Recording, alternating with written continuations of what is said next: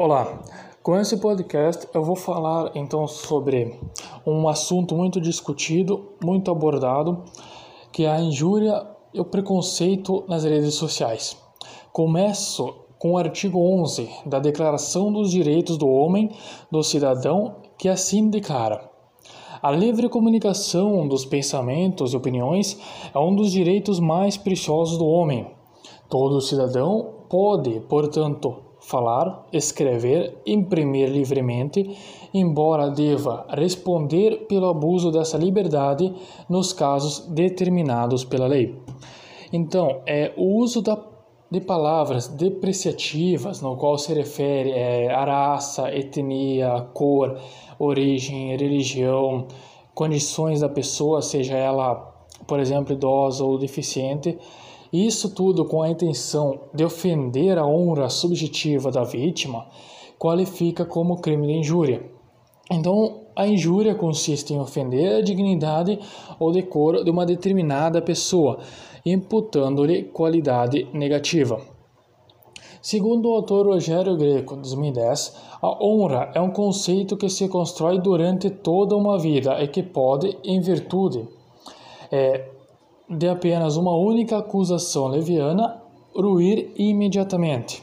A honra é um bem jurídico explícito na Constituição Federal em seu artigo 5 inciso 10, que prevê são invioláveis a intimidade, a vida privada, a honra e a imagem da pessoa, assegurado direito à indenização pelo dano material e moral decorrente de sua violação Nesse caso, como ocorre é, com os crimes contra a honra, cuja causa de aumento está delineada no artigo 141, inciso 3 do Código Penal, se a injúria racial é, for praticada pela internet, pode ter sua pena aumentada, tá? É, tendo em vista então a maior facilidade de divulgação das ofensas, tá? e uma maior probabilidade de propagação é, ali dos danos causados ao ofendido.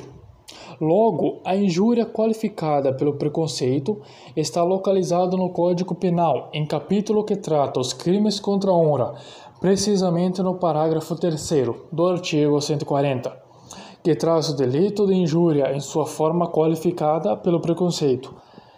Se a injúria consiste na utilização de elementos referentes à raça, cor, etnia, religião, origem ou a condição de pessoa idosa ou portadora de deficiência, redação dada pela Lei número 10.741 de 2003. A pena reclusão de 1 a 3 anos e multa, incluído pela Lei número 9.459 de 1997. Assim, aquele que, com o intuito de ofender determinada pessoa, dirija-se a ela por meios de palavras depreciativas como, por exemplo, negro, sujo, é, baiano, maldito, japa, magrelo, estaria em curso é, no artigo 140 do parágrafo 3 do Código Penal. A injúria racial estará feita quando as ofensas de conteúdo discriminatório são empregadas a pessoa ou pessoas frisas determinadas. Trago-lhe a vocês um exemplo tá, que aconteceu é, lá em São Paulo, no qual uma estudante de direito escreveu em sua conta no Twitter, abre aspas, nordestino não é gente, faça um favor a São Paulo, mate um nordestino afogado, fecha aspas. Tá? É, diante dessas acusações ali, então, o Ministério Público Federal representou contra a autora das citadas mensagens. Tá? É, essa autora, então, ela foi condenada pela prática de racismo, nos termos de, de, de denúncia, a um ano, cinco meses e 15 dias de reclusão, pela juíza da nona vara criminal de São Paulo. A pena, entretanto, foi convertida em restritivas de direitos via multa no valor de 500 reais, e prestações de serviços comunitários, uma vez que a mesma não possuía antecedentes criminais. Tá, e para fechar então esse podcast, eu venho com dois artigos.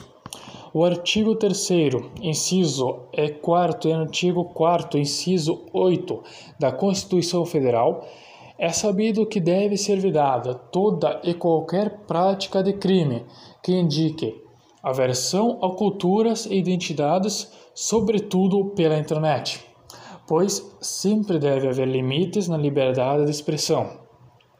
O ser humano tem direito a expor seu pensamento.